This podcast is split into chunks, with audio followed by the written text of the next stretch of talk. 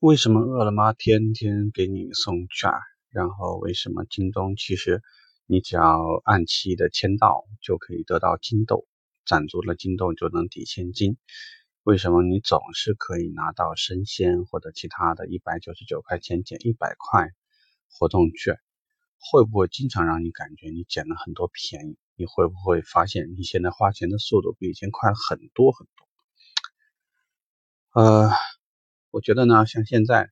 这个，如果听过罗振宇的跨年演讲的人呢，都会听到他讲一个东西，就是蜥蜴脑。意思就是说呢，我们经常在做决策的时候，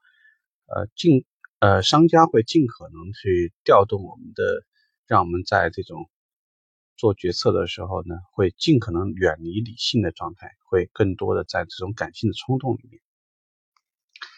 我们现在的感觉就是。每次你拿到那些券的时候，或者呢，商家在做一些免邮的活动啊，你买多少多少钱我就给你免邮，或者是你买到多少多少钱的时候呢，我将会给你积分，或者我会会给你这个。如果你认真想一想呢，就会感觉现在很多的东西呢，就好像在玩游戏，你在攒等级，你要么呢，你就在这个地方给你一些所谓的特权，用一些这样的交易让你做出。更加快速的决策，对于我们而言，啊，我们怎么去做这件事情？我觉得就是让客户在每一次跟你形成一个交流的时候，你都尝试着给他做一些积累。如果客户今天到店了，那我可能我会从我的小账本里面跟客户说，呃，今天这样的，如果真的价格即使不满意，我也会在这里类似于说我给你积一个小分儿。这个小份呢，就是说，如果最终你在我这儿成交了、提车了，可能我就会把这个变成一瓶香水，那个又会给客户送什么什么。如果说这种东西做多了呢，好处就是让客户在别的地方，就好像为什么现在我们已经不太去周围的那些商场、超市，就是因为网络上这些主动送过来的券，让我们应接不暇。我们在考虑的时候呢，已经不怎么去考虑哪家便宜哪家贵了，就是去想我是今天买呢，还是今天买呢，还是今天买。